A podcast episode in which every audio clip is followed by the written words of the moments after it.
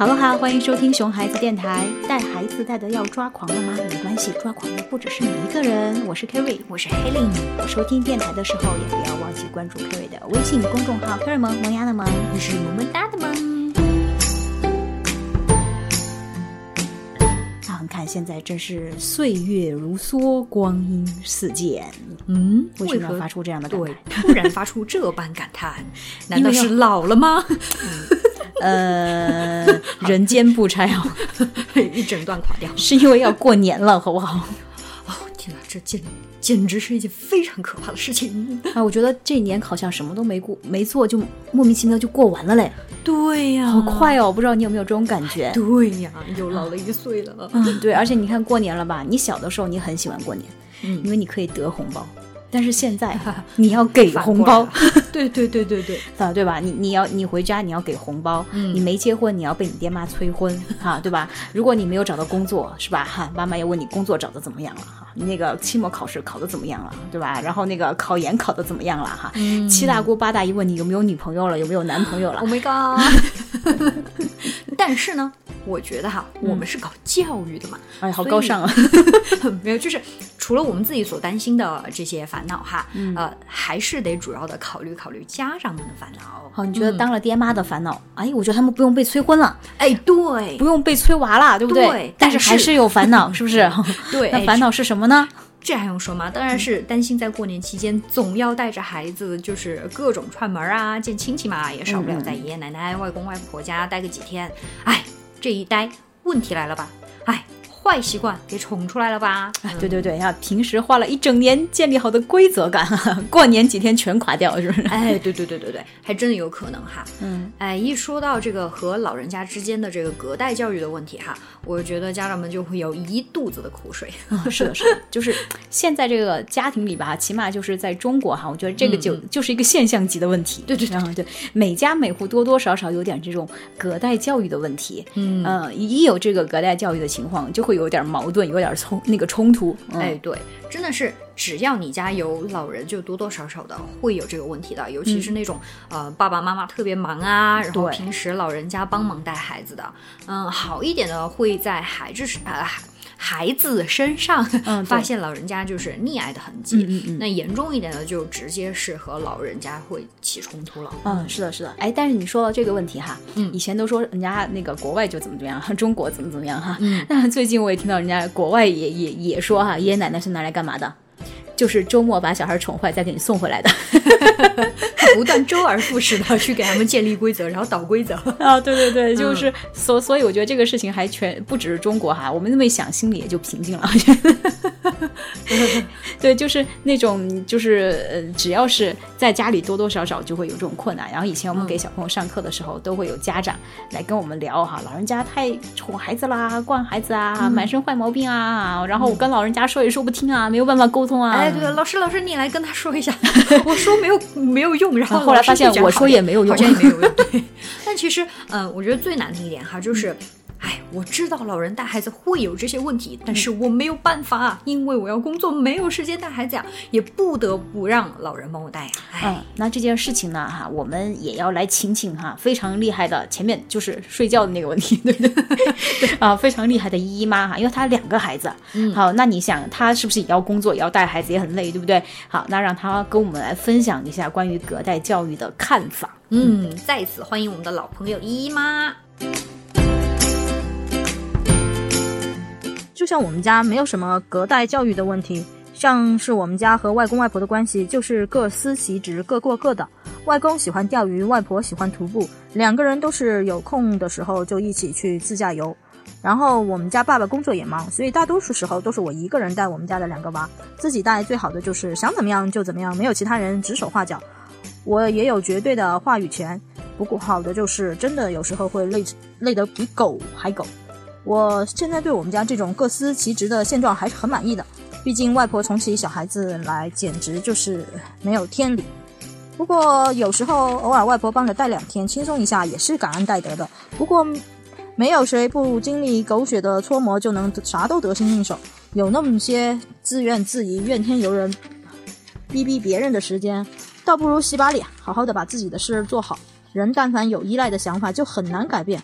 我的经验就是，凡事自己动手，自己搞定，自己先把自己要该做的事情做好以后，其他人他们自然会看着你的变化会有变化的。天呐，卢，我觉得姨妈讲完以后，我简直佩服的五体投地啊！对对对，就是啊，答案竟然如此的简单。我家没有隔代教育的问题，因为都是老娘我自己带，太霸气了，请收下我的膝盖啊，也请收下我的。虽然答案很简单啊，但是做起来是非常难的。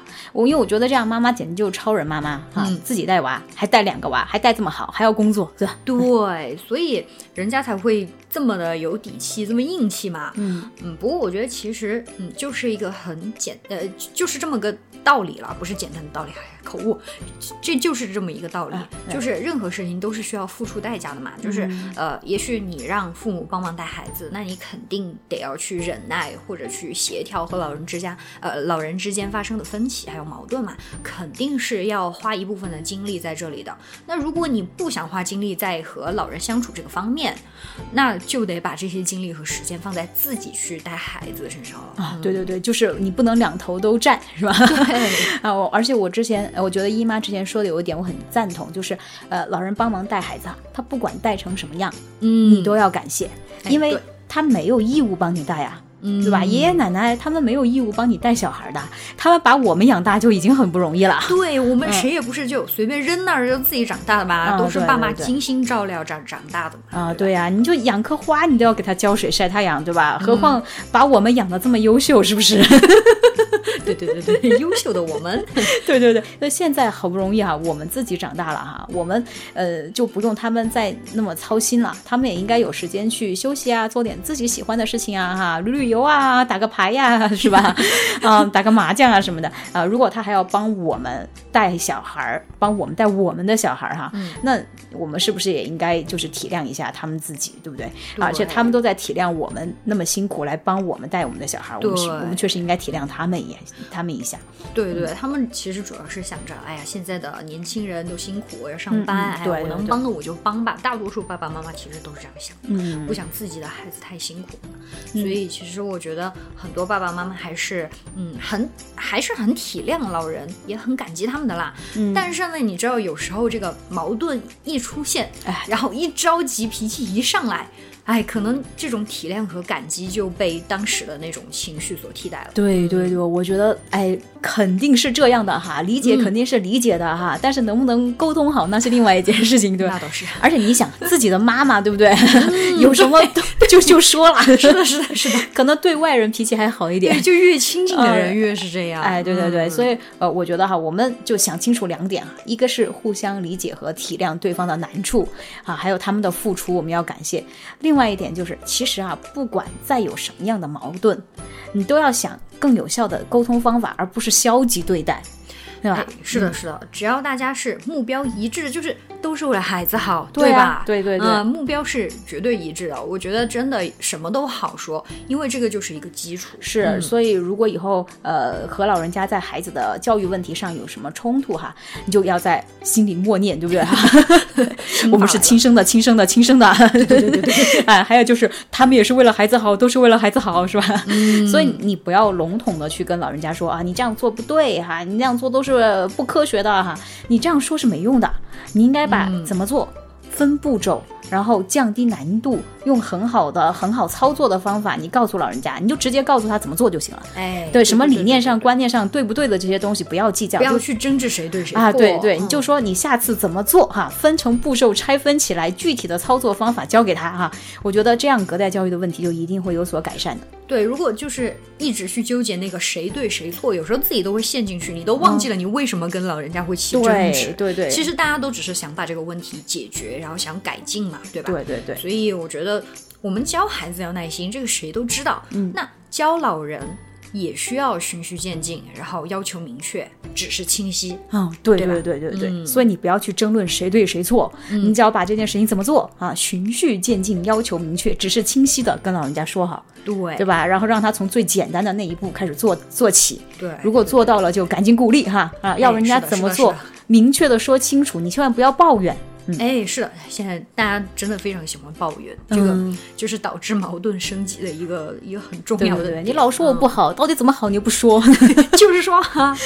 好，那如果你也有任何关于隔代教育的问题，或者是啊你在处理隔代教育上有什么好的方法，能够帮助更多的人来解决这个问题哈，就请给我们留言喽。那我们下次见喽。好，拜拜，拜拜。